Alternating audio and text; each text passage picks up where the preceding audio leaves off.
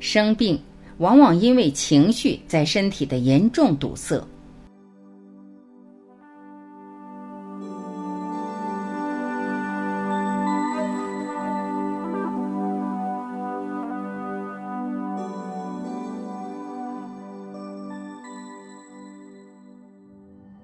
无论身体疾病还是心理疾病，在人体的表现都是某一部位能量通道经络阻滞。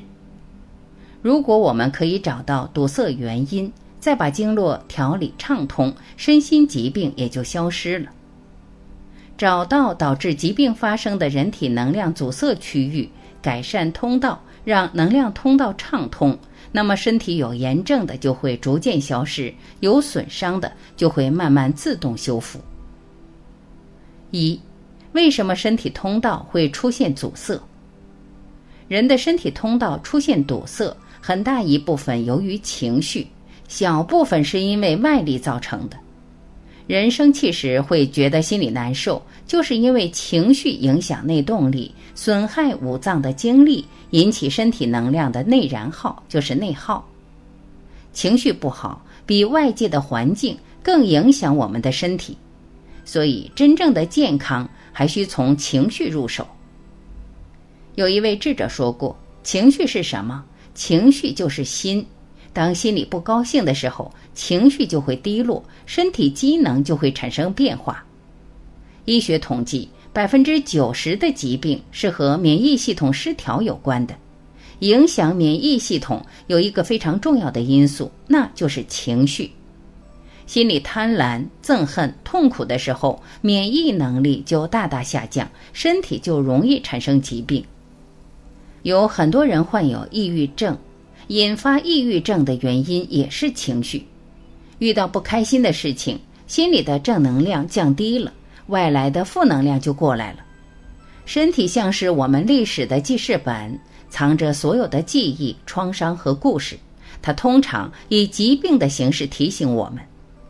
情绪以信息形式在神经和经络传导，当某种情绪过大，传导神经就会受到破坏，堵在那里，从而形成一个记忆。我们身体的背部肌肉对应不同的脏器。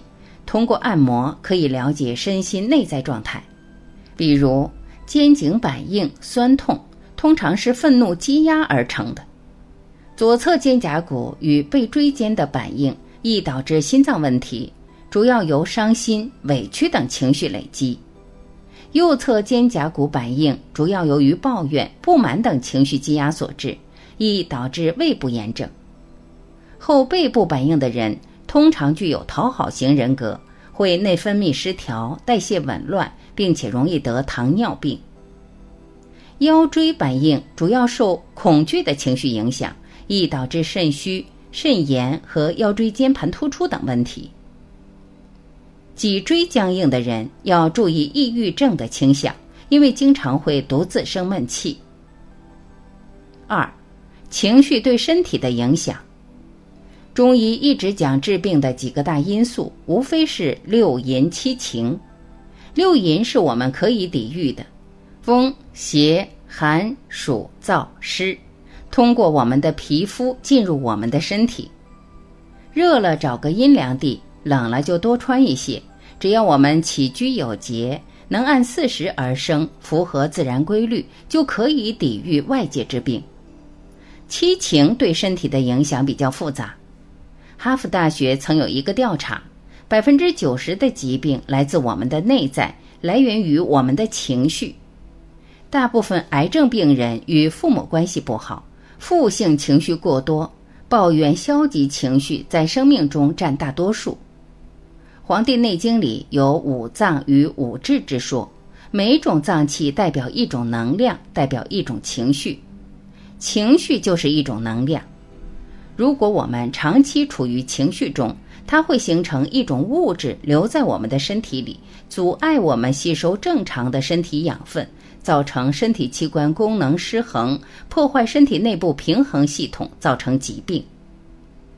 比如，当一个人心中有委屈和害怕的时候，心里会听到一个木的声音，闻木声则惕然而惊，伤的就是胃经和肾经。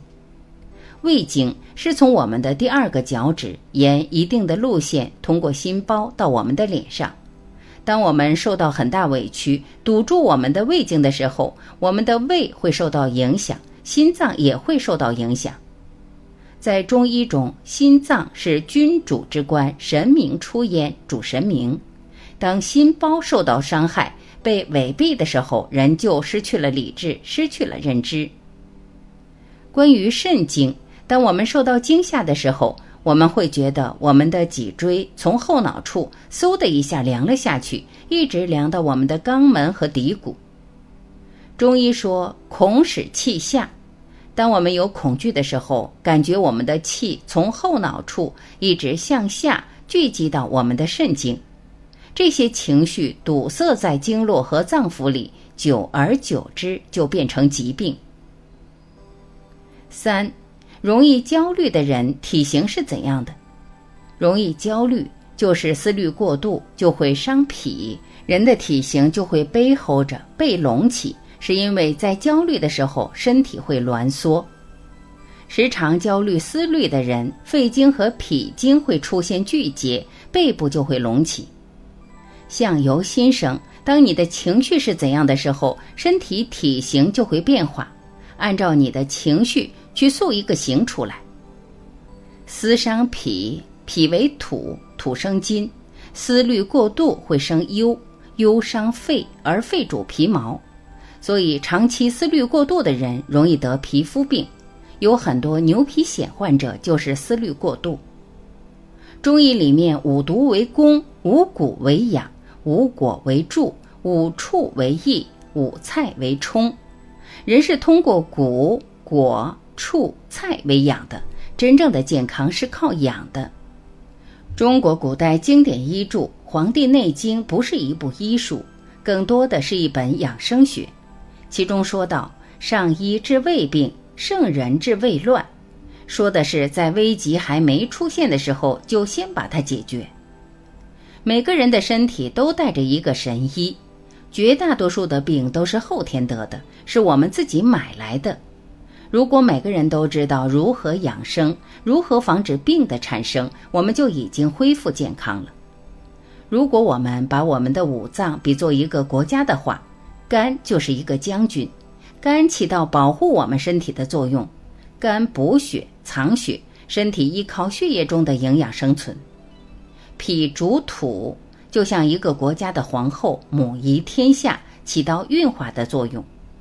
心主火。属于一个国家的皇帝，容易被激惹暴怒的人，其实他的内心是很弱小的，因为他的内心没有力量，没有容量，所以才会发怒。这样的人深层的情绪就是恐，恐惧害怕的事情太多，就会想要牢牢抓住、控制外面很多东西。而真正厉害的人，内心是平缓、如如不动的。我们的肾就是我们的根。肾在生活中代表财富，在生命中代表根本。《道德经》里面记载着：“重为轻根，静为躁君。其雄守其雌，为天下溪。为天下溪，常德不离，复归于婴儿。”雄就是生长生发，雌就是根本。我们人的一生，如果知道自己该如何生长发展。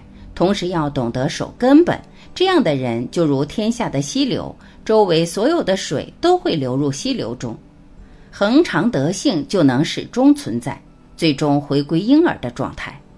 归根究底，每个人只有懂得如何做人做事，身体才能健康。健康和我们的行为心态息息相关。